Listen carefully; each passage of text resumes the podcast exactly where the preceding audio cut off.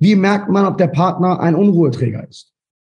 Du merkst daran, also, also, man merkt daran, dass der Partner ein Unruheträger ist, wenn es kein Partner ist, Nummer eins. Eine Partnerschaft ist ein sehr schwieriges Konstrukt, weil entweder die eine Person Angst, den anderen zu verlieren, oder der andere hat Angst, die zu verlieren. Du merkst, dass der Partner ein Unruheträger ist, wenn Angst, subtile Angst, ganz kleine Mikroangst, die man so nicht sieht, der Grund für alles ist. Beispiel, nicht alles, aber das Grund für das meiste. Beispiel. Nicht alleine sein zu wollen, ich treffe meinen Freund oder meine Freundin. Ich weiß nicht, was ich tun soll, ich rede mit meinem Partner. Mir ist langweilig, Partner. Ich habe Angst, Partner. Wenn der Partner immer da ist, um eine Lehre in dir zu beantworten und du insgeheim weißt, dass du mit ihm nicht wächst, ein Partner sollte mit dir wachsen und dich zum Wachsen inspirieren und genauso umgekehrt. Jetzt kommt halt ein wichtiger Punkt. Natürlich bedeutet das nicht zwingend oder es heißt natürlich nicht, dass man ihn dann verlassen muss.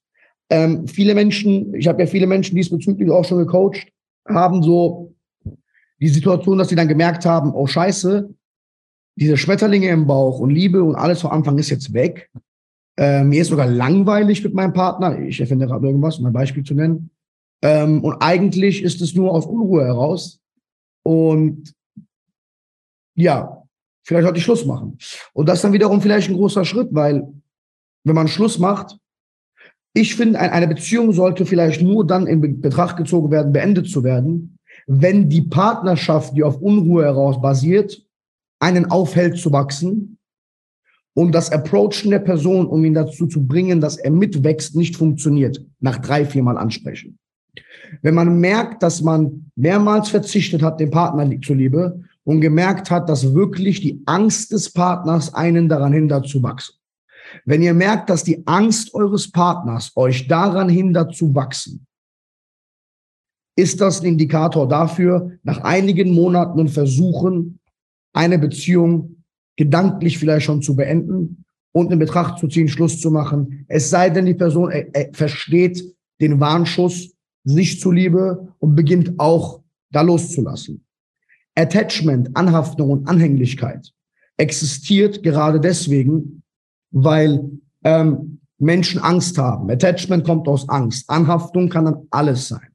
Wir können anhaften an Gedanken, wir können anhaften an den Partner, wir können anhaften an Geschäfte, wir können anhaften an den Status, reich zu sein, wir können anhaften an den Status, ein Womanizer zu sein, wir können anhaften dazu, ein Champion zu sein, wir können anhaften dazu, ein Star zu sein, wir können anhaften dazu, eine gute Mutter zu sein. Anhaftung ist das Problem und nicht die Sache selbst. Anhaftung ist nichts anderes als eine Anspannung, ein Verhalten niedriger Schwingung, welches aus Angst heraus entsteht. Und loslassen bedeutet Anhaftung, Attachment loszulassen. Und alle Unruheträger fallen dann von selbst weg. Unruheträger wegzumachen wird nichts bringen, weil diese werden wieder ausgetauscht durch neue Unruheträger. Die grundlegende subtile Angst ist das Problem. Und um die Angst zu adressieren und anzugehen, um Einheit zu bilden, bedeutet auch, dass ihr schauen müsst, was in eurem Leben nicht zulässt, dass ihr wachsen könnt. Und diese Angst leider weiter da hält, indem sie das spiegelt.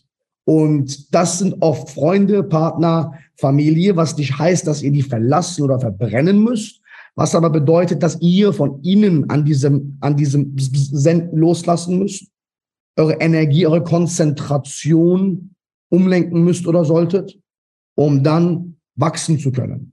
Diese Menschen werden diese vorhandene Lehre dann spüren, werden aber im Laufe der Zeit durch euch inspiriert werden und wenn ihr es nicht zu eklig beendet, wieder auf euch zukommen.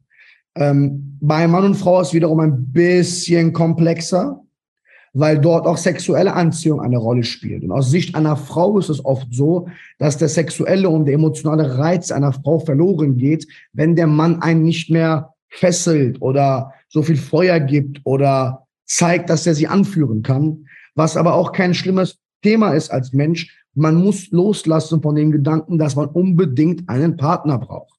In meinem Alter und Umgebung sind die Menschen auf Torschusspanik gerade. Die heiraten und schwängern sich die ganze Zeit, als wäre es ein Muss, verstehen aber eine der wichtigsten Dinge nicht. wenn du deine Themen nicht adressierst, deine Ängste, aus denen du heraus unbedingt heiraten und Kinder kriegen willst, wird das generationsübergreifende Trauma weiter fortgeführt, weil die Schwingungen kriegt dann dein Kind ab. Und das Kind wird dann Probleme mit sich bringen, die er ausbadet, weil er aus eurem Organ, aus eurem Programm der Familie das Ganze aufnimmt.